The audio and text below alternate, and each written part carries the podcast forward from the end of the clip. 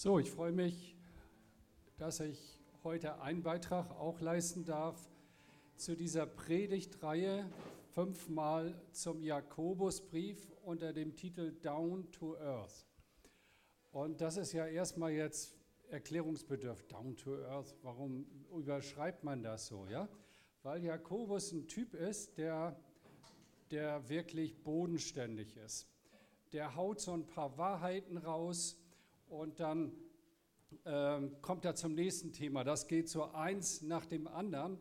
Und äh, wenn man das anschaut, dann sind das, glaube ich, 41 verschiedene Abschnitte. Also man muss ja mit so einem Text auch irgendwie klarkommen. Wir denken so strukturiert. Ja, wir, wir wollen das gerne so systematisch aufgeschlüsselt bekommen. Und Jakobus, der legt da überhaupt gar keinen Wert drauf. Das hat ähm, auch einen bestimmten Grund. Das ist nämlich typisch für Prediger in der Antike gewesen. Das waren so Straßen, äh, Räuber hätte ich fast gesagt, na, das war jetzt ganz verkehrt. Also das war jetzt Fehlleistung. Na, das war so Straßenprediger und da kann man nicht lange, sag ich mal, Ausführungen machen, sondern man versucht, die Aufmerksamkeit der Leute irgendwie zu fesseln. Und so ist Jakobus so ein typisch antiker Prediger. Und da gibt es so ein paar ähm, Kriterien, Kennzeichen, die so typisch sind. Ja, genau, ich habe das mal hier, ich werde das nicht alles ausführen, das ist viel zu lang, aber ich fand das super interessant, das mal so zu sehen, wie macht er das? So Themenübergänge zum Beispiel werden immer mit Fragen eingeleitet. Ist das nicht so und so? Und dann entfaltet er das. Und dann kommt er zum nächsten und sagt, ist das nicht richtig, wenn man sagt so und so? Und dann entfaltet er das wieder, ein paar Gedanken. Und hier ist das äh, in diesem Jakobusbrief auch so typisch antiker Prediger. Und eins davon ist, die Predigt war bewusst, das ist so der letzte Punkt, zusammenhanglos. Das ist ja heute oft, äh, sage ich mal, Vorwurf. Ich wusste gar nicht, wo der war und Punkt 1, Punkt 2 und Unterpunkt und wir brauchen Beamer und möglichst noch eine Konzeption und so.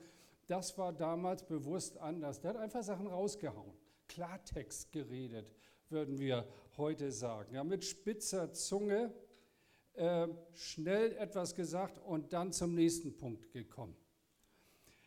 Ähm, 41 Abschnitte, die Jakobus mit so spitzer Zunge formuliert und ganz knackig und kurz betont. Man könnte auch sagen, Jakobus ist so ein umgangssprachlicher Prediger, der legt auch nicht viel Wert so darauf, dass ihr das alles versteht. Du kannst auch falsch verstehen, ist mir egal, aber ich habe es gesagt. Ja, man nimmt das mit.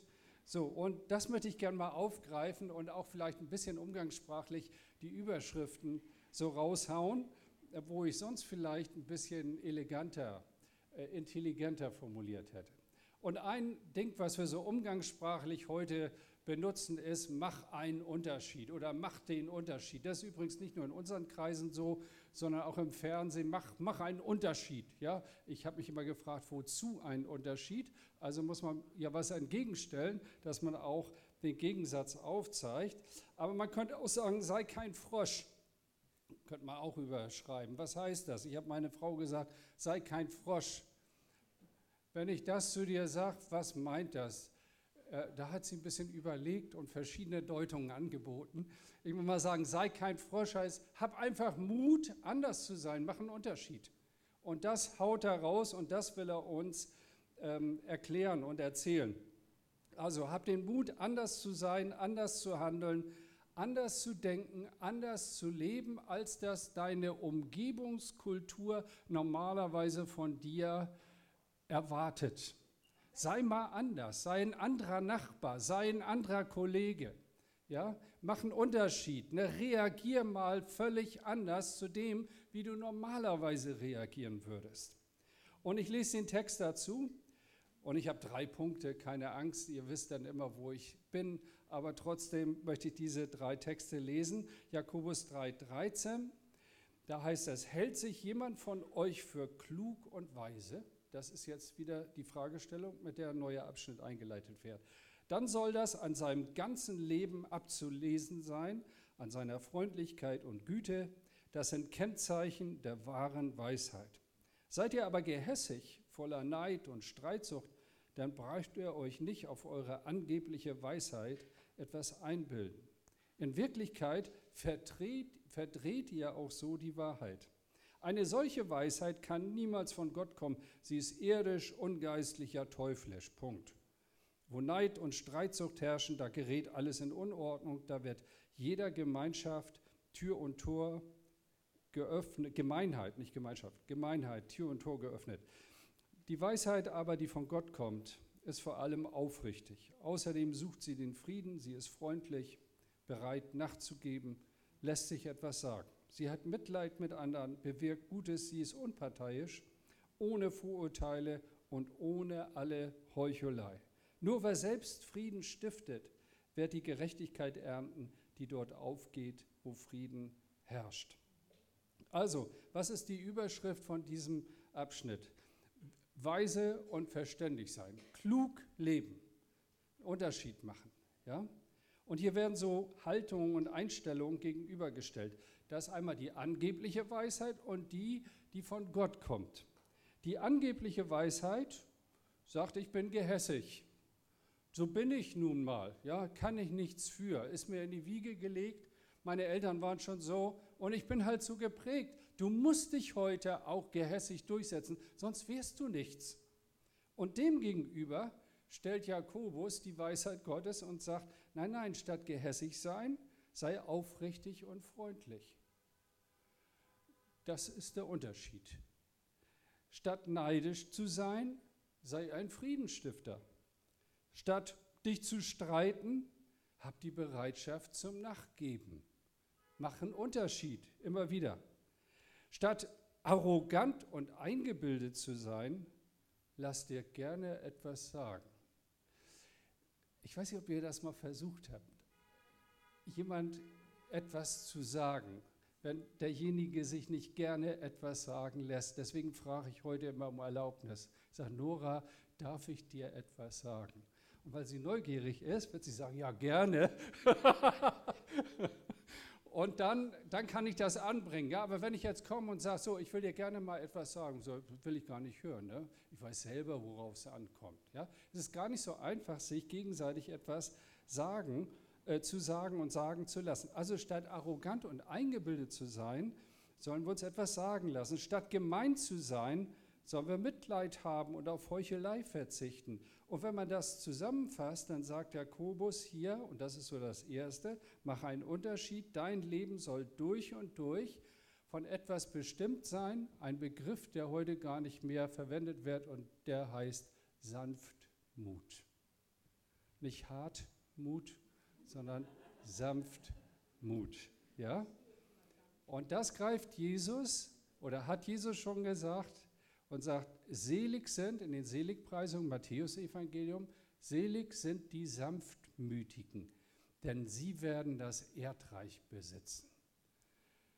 Das ist, das ist ein großes Wort. Ja, ich möchte da ein bisschen drauf eingehen. Wenn du glücklich sein möchtest, wenn du weise im Sinne von Jakobus leben möchtest, richtig leben willst, Einfluss ausüben, das Erdreich besitzen, deine Mitmenschen besitzen, nicht im Sinne von, du hast die irgendwie in der Tasche, aber dass sie dir ihr Herz öffnen, dass sie mit dir gehen, dass sie mit dir Gemeinschaft pflegen, dass sie dir vertrauen, in dem Sinne besitzen, das Erdreich besitzen, dann musst du alternativ leben und sanftmütig sein.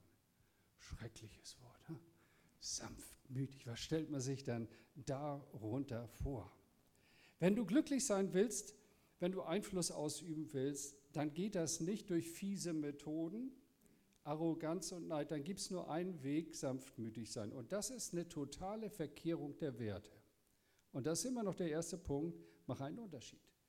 Wir leben unter einem, einer totalen Umkehrung von Werten als Christen. Ja?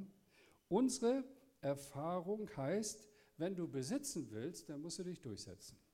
Wenn du den Job haben willst, dann musst du so deine Ellbogen breit machen. Dann musst du vielleicht auch mal lügen. Dann musst du auch vielleicht mal ein bisschen schnippisch, arrogant sein und zeigen, dass du es drauf hast, obwohl du ein klopfendes Herz hast. Ja? Äh, wenn man besitzen will, dann muss man, muss man sich das erkämpfen, man muss sich das erarbeiten. Das ist ja auch ein Wort in unserer Welt. Durchbuchsen, nichts gefallen lassen. Die Abgebrühtheit siegt. Die Frechheit siegt. Das ist das, was Maßstab ist oder was normal ist heute. Und da geht doch der Sanftmütige total unter. Jetzt kommt ihr hier raus und seid alle ganz sanftmütig oder nehmt euch das vor und morgen versucht euch jemand über den Tisch zu ziehen. Ja, wie soll man denn das leben? Da erinnert ihr, mach einen Unterschied. Jakobus hat uns das ans Herz gelegt. Mussolini soll gesagt haben, ich zitiere, lieber einen Tag als Löwe leben, als 100 Jahre als Schaf. Das Zarte soll untergehen, das Robuste soll aufkommen. So ist es recht und nützlich. Was sagt Jesus? Das Gegenteil ist richtig, Leute. Ja? Ich sende euch als Schafe mitten unter die Wölfe, ist genau das Gegenteil. Ja, Mensch, also da kommt ja schlecht weg. Wäre ich bloß nicht heute in diesen Gottesdienst gekommen, mir sowas noch anzuhören. Ja, ich brauche Stabilität. Ich brauche jemanden, der mich ermutigt, meine Ressourcen zu entdecken und einzusetzen. Ich sende euch als Schafe mitten unter die Wölfe. Denn ich bin sanftmütig und lernt von mir, denn ich bin sanftmütig und von Herzen demütig. Das ist das, was die Natur von Jesus ist. Und als Christen sollen wir ihm ja immer ähnlicher werden. Also das heißt, wir können uns, was Sanftmut betrifft, eine dicke Scheibe abschneiden. Ich bin sanftmütig. Okay, was ist das denn nun Sanftmut? Das Wort ist ja heute kaum noch im Gebrauch, außer gelegentlich in Abwandlungen in der Werbung. Lenore spült sanft und weich zugleich oder so ähnlich hieß meine Werbung. Ja? Also sanft und dann sieht man da so ein Schäfchen auf so einem Handtuch, was total weich ist und so. So stellt man sich Sanftmut vor. Ja? Oder das Lackpflegemittel poliert ihren Lack sanft auf Hochglanz. Ähm, ich habe mal geguckt, es ist gar nicht so einfach, die Definition zu finden, aber wenn wir dieses Wort mal auseinandernehmen, dann ist das sanft und es ist Mut. Den Mut haben, sanft zu sein. Ja, das habt ihr ja vorher gewusst, dass, dass die, das Wort das nun hergibt. Also den Mut haben zu einem alternativen Lebensstil, zu einer Haltung, die überhaupt nicht unsere Natur ist normalerweise und auch nicht geprägt wird. Sanftmut heißt aber nicht, Leute, dass man so waschlappig ist und so weich irgendwie, dass man nichts entgegensetzt, ein willenloses Ergeben, ein Weichei sein, Angsthase, unentschlossen. Kann auch weitermachen. Denn Jesus sagt, ich bin sanftmütig und er war alles andere als ein Weichei oder ja, überhaupt nicht zu greifen, sondern hat ja ganz klare Konturen gezeigt. Er war kein Schwächling ohne Rückgrat, im Gegenteil. Ich habe mal eine Formulierung mitgebracht, die möchte ich euch hier anbieten. Sanftmut heißt fest sein, ohne hart zu sein. Fest sein, ohne hart zu sein. Nehmt mal so, also ich würde jetzt mit der, mit der Faust hier auf den Tisch schlagen oder auf die Kiste, ja? Dann ist die Kiste ist nicht sanftmütig, die, die setzt was entgegen, die ist hart. Aber das Sofa da hinten, wo ihr sitzt, ja? Das, also das ist das Beispiel für Sanftmut oder da, wo du da in dem Sessel sitzt. Ja? Da wirfst du dich rein mit deinen, ich weiß nicht, 75 Kilo oder so. Ja? Und ich meine, das ist ja ein enormes Gewicht. Renn mal gegen 75 Kilo an. Dann holst du schon eine Beule. Aber das Sofa ist sanftmütig. Es ist fest, ohne hart zu sein. Es bricht nicht zusammen. Es äh, gibt ein Stück nach. Es passt sich deiner Kultur an, eurer Kultur an. Und wenn ihr aufsteht, dann geht es wieder in die alte Form zurück. Das ist sanftmütig. Hättet ihr euch bloß nicht dahingesetzt. ja, aber das ist die beste Illustration für mich. Ja. Mein Autositz, mein Sofa zu Hause ist sanftmütig. Und ab heute, Leute, wenn ihr euch in euren Sessel werft, dann spürt ihr, was Sanftmut ist. Da geht etwas ein Stück zurück, ja, ohne einzuknicken und bleibt trotzdem in Form. Fest sein ohne hart sein. Ich finde, das trifft es ganz gut. Solche Leute üben einen wohltuenden, überwindenden Einfluss auf ihre Umgebung aus. Sie besitzen das Erdreich. Wenn du was abfangen kannst, wenn du darauf eingehen kannst. Ich habe ja hier mal gewohnt, das ist viele Jahre her, Eimswiller Straße, war ein Gemeindehaus und da kam dann jemand und wollte, wollte gern ein Stück Brot. Ähm, und dann bin ich raufgegangen, äh, habe da ein Brot geschmiert, bin runtergegangen und nach einer Zeit war die Wurst abgegessen und das Brot lag da in der Ecke. Dann habe ich gedacht, du Schlawiner, also sowas mache ich nicht nochmal. Ja? Da wohnte auch noch ein anderer Pastor da in dem Haus und als der dann mal wiederkam, da, habe ich, da war ich nicht sanftmütig. Da war ich eher hart. Ja? Und dann kam dieser andere Pastor, der auch im Haus wohnte, zufällig mit zur Tür und hat da diese, sag ich mal, Situation, die sich jetzt so hoch eskalierte. Ich war auch sauer. Also ich, ich schmier da ein Brot, kam mir richtig gut vor. Und der, der frisst da die Wurst ab und schmeißt das Brot in die Ecke. Wo, wo gibt es denn sowas? Also das geht nicht, einmal und nie wieder. Ne? Und er kam da und er war sanftmütig. Er nahm diesen Menschen in den Arm und drückte ihm die ganze Spannung des Gewichts. Das ist, das ist nicht Weichei sein, sondern das ist einen festen Charakter haben. Aber solche Situationen auffangen zu können mit Sanftmut. Und Leute, da gibt es eine Menge, was wir so in der Praxis umsetzen können. Versucht doch mal diesen Gedanken mitzunehmen in die, in die neue Woche oder in die Zukunft. Ähm, mach einen Unterschied. Reagier sanftmütig. Frag dich mal, was heißt das für meine Situation in meinem Alltag? Auch beim Autofahren, ey.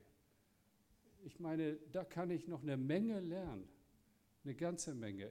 Ihr nicht, aber ich bin da noch ziemlich am Anfang. Ja?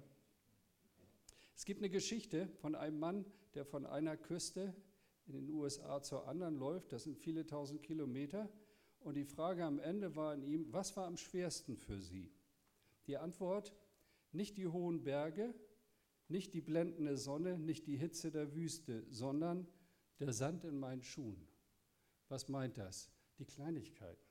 Nicht das Große, da können wir uns schon mal aufraffen, dann so einmal großzügig sein, aber so die vielen kleinen Dinge des Alters. Ja, die Zahnpastatube, die an der falschen Stelle steht. Das ständige Gegenanreden, das nervt einfach. Kann man das nicht einmal anders machen? Und an diesen Kleinigkeiten reiben wir uns so auf. Und da sagt uns hier der Jakobus, hey, sei sanftmütig. Ja, das hat was mit der Natur Jesu zu tun. Die Kollegin, die so blöde lacht, die Beule in der Autotür oder der Kratzer, was auch immer. Sanftmut heißt, ich bin nicht mehr gefangen im Kleinkrieg des Lebens. Und ich entdecke mich da noch so oft. Und dann denke ich, ja, was ist jetzt wirklich wichtig? Hartmut, Hartmut sei Sanftmut. ja, gut, kann ich gut so für mich auch mitnehmen. Ich muss nicht mehr um alles kämpfen. Ich kann loslassen, ich kann weglassen, ich kann Dinge zulassen. Ich kann loslassen, ohne der Verlierer zu sein. Ich habe gerade letzte Woche wieder so einen Punkt gehabt, da ist mir richtig wieder die Galle hochgekommen.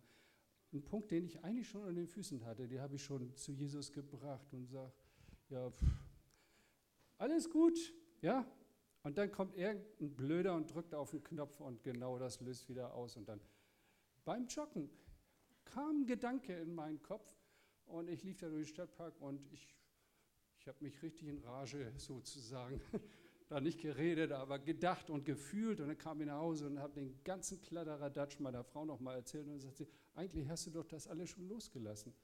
Ja, ist alles wiedergekommen. Kann ich großzügig sein, sanftmütig sein? Ich werde das Erdreich besitzen. Was für eine Verheißung. Ich darf Menschen positiv beeinflussen, ja? mit ihnen unterwegs sein. Lass dein Leben durch und durch von Sanftmut bestimmt sein. So, das ist das Erste, mach einen Unterschied. Das Zweite, wie lebe ich richtig? Lass dir nichts einreden oder anders gesagt, lass dich nicht kirre machen, lass dich nicht verrückt machen. Es sind so viele Spinner unterwegs in unserer Welt, die Gehör haben möchten und kirre machen heißt verunsichern. Das kommt aus der Tierhaltung. Man zähmt ein Tier, man macht es kirre. Ja, so, also immer wieder das Gleiche. Wir hören immer wieder das Gleiche. Es wird uns immer wieder eingehämmert und irgendwann sagen wir, das muss ja wohl so sein, wenn die Mehrheit daran glaubt. Ja, behalt einen klaren Kopf. Jetzt der Text. Woher kommen dann die Kämpfe und Streitigkeiten zwischen euch? Doch nur aus den Leidenschaften, die ständig im Inneren toben. Ihr verzehrt euch nach etwas, was ihr gerne hättet. Ihr mordet und seid eifersüchtig, aber das bringt euch dem ersehnten Ziel nicht näher. Ihr versucht es mit Kampf und Gewalt, aber ihr bekommt trotzdem nicht, was ihr wollt, weil ihr Gott nicht darum bittet. Und wenn ihr ihn bittet, bekommt ihr es nicht, weil ihr nur in der Absicht bittet, eure unersättliche Genusssucht, Genusssucht zu befriedigen. Und jetzt fasst er das zusammen und sagt, eure Liebe gehört nicht Gott, ihr handelt an ihm wie ein Ehebrecher. Wisst ihr denn nicht, Freundschaft mit dieser Welt bedeutet Feindschaft gegen Gott? Wer sich also mit der Welt befreunden will, verfeindet sich mit Gott. Und so geht das weiter, also ein Text nach dem anderen. Ich, ich fand es richtig interessant. Ich noch nie so, bin noch nie so tief da eingestiegen in das Ganze. Also lasst euch nichts einreden. Das ist so der zweite Appell. So umgangssprachlich, lasst dir nicht kirre machen, lasst dir nichts erzählen, lasst dir nicht ein U für ein X vormachen oder ein X für ein U, ja? Äh, was versucht man uns dann permanent einzureden, Leute? Eine Menge. Aber ich nehme mal nur zwei Dinge. Das erste ist, der Mensch ist im Grunde genommen gut. Auf allen Kanälen, überall kannst du das lesen und hören. Die Welt ist scheiße. Die Umwelt, der Nachbar, deine Frau, wenn du die los wirst, dann wird es dir gut gehen. Ja? Der Mensch ist gut, der andere macht dich böse. Ja? Die Umstände, im Grunde genommen, haben alle Menschen einen guten Kern. Habe ich neulich mit jemand auch diskutiert, die hat mir zum Essen eingeladen.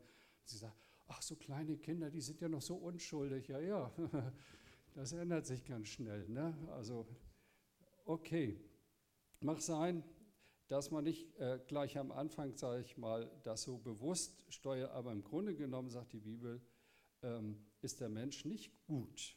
Jakobus beginnt das mit einer Frage. Woher kommen denn Kämpfe und Streitigkeiten zwischen euch? Wenn ihr seid Christen, wer streitet ihr? Woher kommt das? Es kommt nicht, weil Ulf da sitzt und dummes Zeug macht, sondern das kommt aus deinem Inneren. Das ist die Analyse, die hier der Jakobus stellt. Ja? Lass dir nichts erzählen. 1. Mose 8, 21, das Dichten und Trachten des menschlichen Herzens ist böse von Anfang an. Das ist eine andere Weltphilosophie, Leute. Ja, der Mensch ist gut, humanistisch. Ja?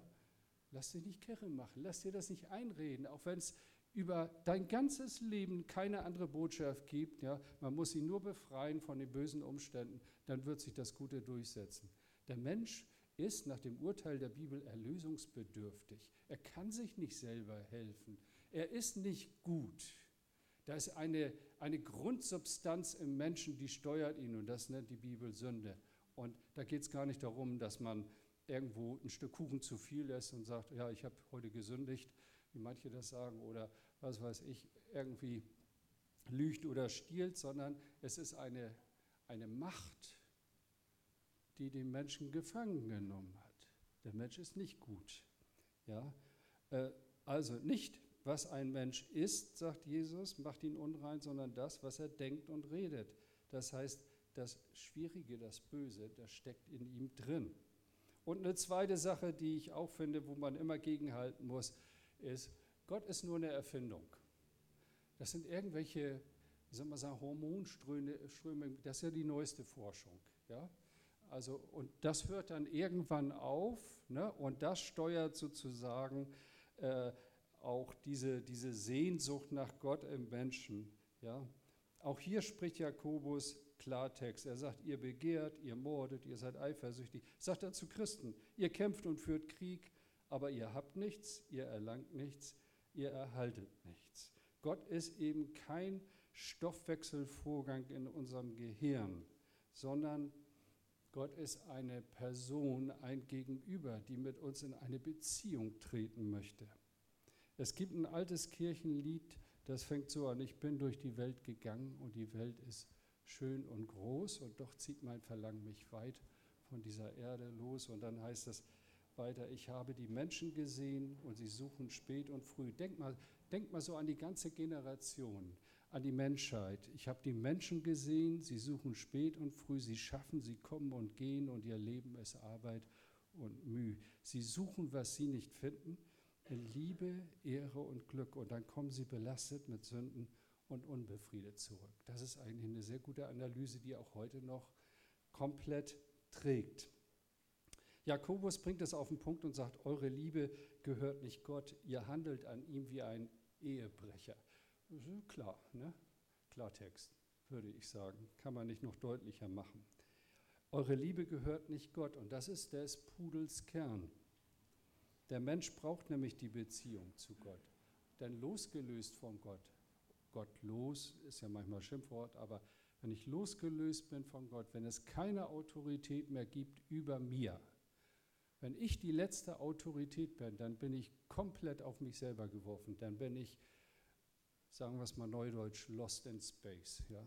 Dann ist alles äh, möglich. Ohne Gott sind wir vollkommen auch nur auf uns geworden, mit allen Folgen dieser Scheidung. Dann gibt es keine Norm mehr, es gibt keinen Maßstab und was passiert dann? Dann wird der Mensch unsicher. Irgendwas braucht er ja, Orientierungspunkte und so weiter. Ja? Und dann erhebt er sich selbst zur letzten Instanz, zum Maß der Dinge. Und da sagt Jakobus, lass dir nicht einreden, lass dir nicht kirre. Du brauchst die Freundschaft mit Gott. Du brauchst die Freundschaft mit Jesus. Ohne die bist du so Mutterseelen allein auf dieser Welt, wie man nur allein sein kann. Ja? Abraham wurde ein Freund Gottes genannt. Das ist der Kern. Wir wollen mit Jesus unterwegs sein. Wir wollen mit Gott unterwegs sein. Wir wollen uns nicht kirre machen lassen und sagen, geht ohne Gott viel besser. Kannst all deine religiösen Zwänge von dir werfen. Ja, mach dich frei. Gott ist tot und was passiert dann? Dann bin ich auf mich selbst geworfen. Da muss ich sehen, wie ich selbst klarkomme. Und da sagt Jakobus, nee, nee, äh, das lasst euch nicht verrückt machen. Ja? Lasst ihr nicht ein X für ein UFO machen. Wie lebe ich richtig, wenn ich mit Sanftmut lebe, zu Jesus mich einlernt, einlädt, lernet von mir, wenn ich die Beziehung, äh, wenn ich in Beziehung mit Gott lebe, dann ohne Jesus geht es nicht in diesem Leben. Und das Dritte, das habe ich so überschrieben, wirf mal deine grauen Zellen ein, schalt mal dein Gehirn ein. Ja, das ist auch jetzt umgangssprachlich, aber red nicht so viel dummes Zeug. Manche Leute, ich weiß nicht, darf ich das jetzt mal so äh, auch mal ein bisschen raushauen, die labern einen Scheiß. Und das sind intelligente Leute, manchmal steht sogar ein Doktor oder Professor vorne dran. Ja? Und denkst du, also, wer hat dir denn da ins Gehirn getreten? Schalt doch mal deine grauen Zellen ein. Ja? Erst denken, sagt Jakobus, und dann reden. Und manche machen das anderes. Hat auch mal jemand zu mir gesagt, während ich rede, formiert sich das irgendwie. Und dann komme ich zu einer Meinung. Dann denke ich, nee, eigentlich müsste es andersrum machen. Erst denken und dann den Mund aufmachen, sonst kommt ein bisschen dummes Zeug raus. So, und auch da noch ein paar Verse. Da ist noch etwas, sagt er. Manche von euch sagen, heute oder morgen wollen wir hierhin und dorthin reisen. Wir wollen dort ein Jahr bleiben, gute Geschäfte machen und viel Geld verdienen. Ihr plant so großartig und wisst nicht einmal, was morgen geschieht. Was ist denn schon euer Leben? Nichts als ein Dampf, der kaum ist er da, auch schon wieder verschwindet. Darum sollt ihr immer nur sagen, wenn der Herr will und wir leben, dann wollen wir dieses oder jenes tun. Ihr aber seid stolz auf eure Pläne und damit, gebt damit an. Doch eine solche Überheblichkeit ist durch und durch verwerflich. Also ich finde den klasse, ne? das kann man doch verstehen, muss man sich nicht groß anstrengen. Also was, was meint er? Macht keine selbstsicheren Pläne in diesem Leben. Schalt mal den Grips ein. Ja? Jakobus würde heute sagen, wir leben in der VUCA-Welt.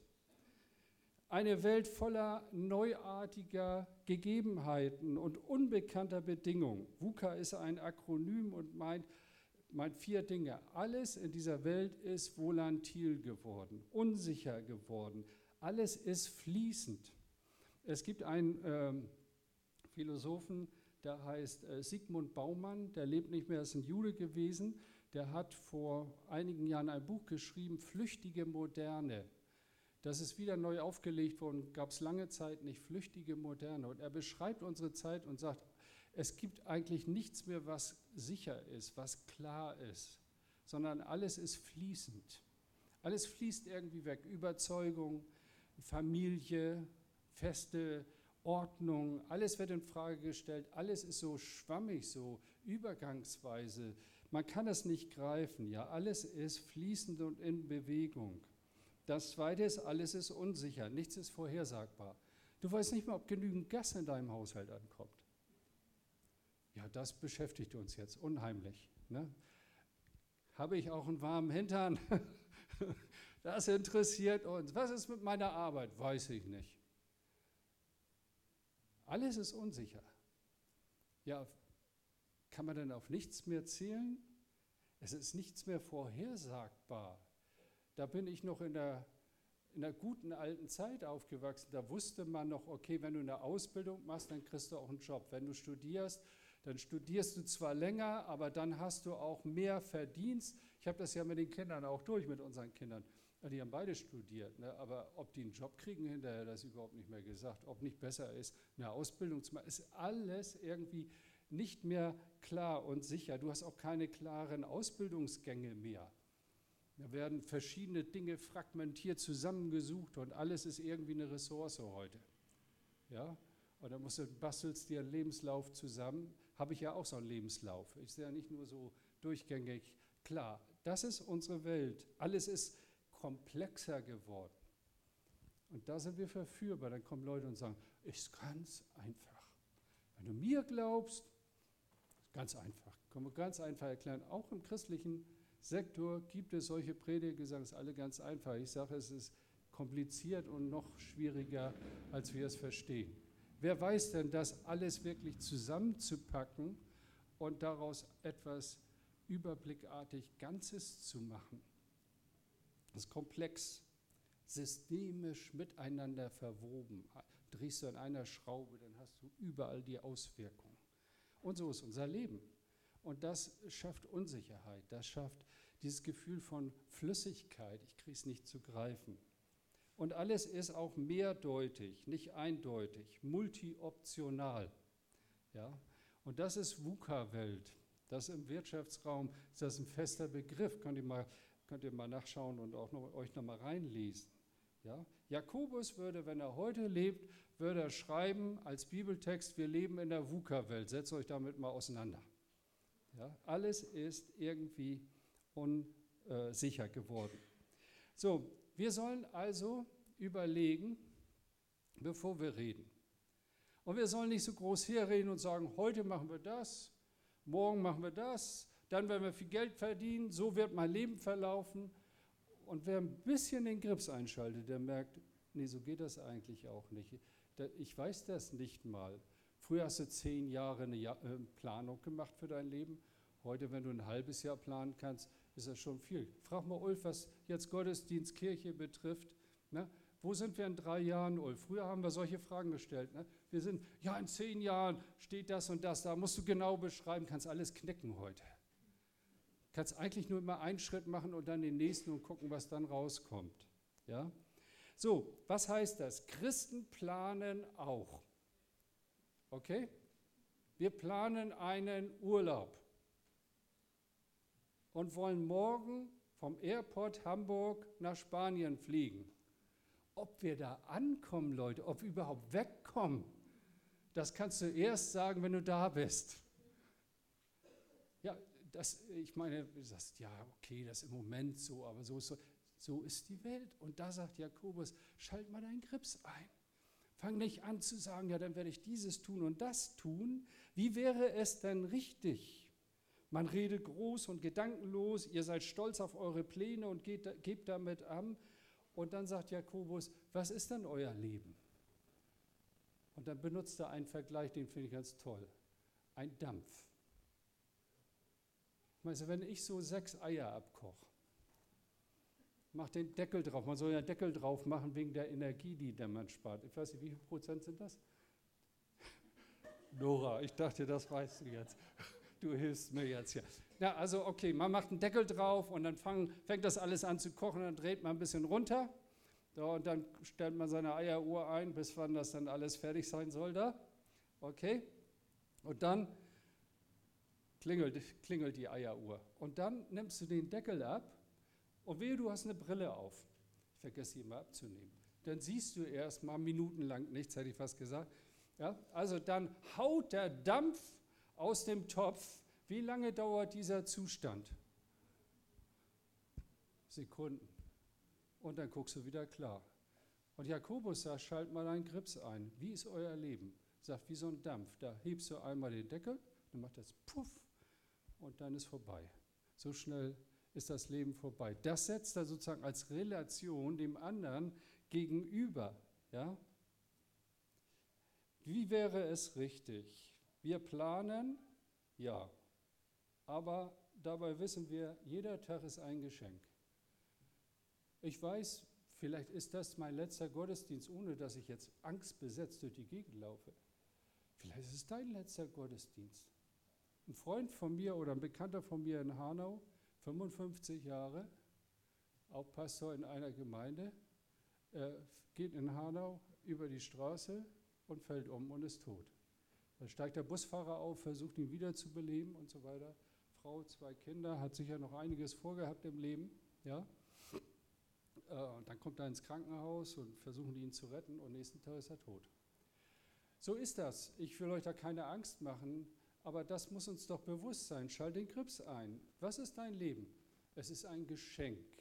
Das wird ganz kurz, wie ein Dampf. Ja? Und was sollen wir tun angesichts dieser Wahrheit? Ja, wir planen auch. Wir fliegen in Urlaub.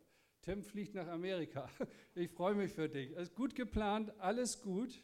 Aber wir sollen dabei immer sagen, Tim, und das nimmst jetzt mit, wir sollen dabei immer sagen, wenn der Herr will und wir leben, wollen wir dieses oder jenes tun. Wenn der Herr will und wir leben, nehmt das mal mit. Also so, ich meine, das kann man doch verstehen, das kann man sich auch irgendwo hinschreiben. Wenn der Herr will und wir leben, ja, Urlaub machen, wenn der Herr will und wir leben. Zug fahren, wenn die HVV das äh, zulässt, ja, oder Deutsche Bahn. Nein, wenn der Herr will und wir leben. Ja? Ein Kind zeugen, Familie gründen. Also, ja, ich habe jetzt gelesen, ein Interview, ja, ich will eine große Familie. Und da habe ich gedacht, wenn der Herr will und du lebst, ja, dann ist er gar nicht selbstverständlich. Ich meine, man denkt immer, das klappt immer alles gleich. Na, wie viele Leute gehen in die Kinderwunschklinik, weil das einfach nicht funktioniert? Wenn der Herr will und wir leben, werde ich dieses und jenes tun. Ja, ich werde ganz früh heiraten, wenn der Herr will und du den richtigen Mann findest. Oder umgekehrt, die richtige Frau. Ja? Also versteht ihr, was dahinter steht? Heute Abend werde ich das tun, wenn der Herr will und ich lebe. Ja, das, nehmt das doch mal mit. Etwas gründen, ein Haus bauen, ein Studium machen. Nach St. Petersburg reisen wollte ich auch gerne immer mal, wenn der Herr will und wir leben und Putin es zulässt. Also, ja, wir planen, das ist auch gut. Macht Pläne, Leute, das ist wichtig auch dass man seine Zukunft irgendwie plant, aber nicht losgelöst von Gott, ja, sondern wenn Gott will und wir leben. Wie leben wir richtig? Erstens, wenn ich in der Sanftmut lebe, zu der Jesus mich einlädt. Fest sein, ohne hart zu sein. Zweitens, wenn ich in einer Beziehung zu Jesus Christus lebe und nicht sage, ja, gottlos, ich lasse mir das einreden, ja, gottlos ist besser, habe nicht so viel Stress. Ja, ohne Jesus geht es eben nicht. Und drittens, wenn ich auf der richtigen Grundlage plane und lebe. Denn das Leben ist durch und durch ein Geschenk Gottes. Das, was wir jetzt erleben, im Jetzt, jetzt die Augen zumachen und wenn wir einmal tief durchatmen, es ist ein Geschenk Gottes. Gott will, dass wir leben. Gott will auch, dass es uns gut geht. Ja, aber wir wollen auch diese Grundlage immer vor Augen behalten und nie denken, ja, wir machen das schon und wir kriegen das schon hin und ich bin, ich bin der Macker und ich, äh, ja, ich brauche Gott nicht dafür. So nicht. Down to earth. Mit diesen paar Gedanken, die ich dazu beitragen wollte, schließen wir mal diese Serie und sagen, wenn der Herr will und wir leben, werden wir nach dem Urlaub wieder zusammenkommen und äh, eine neue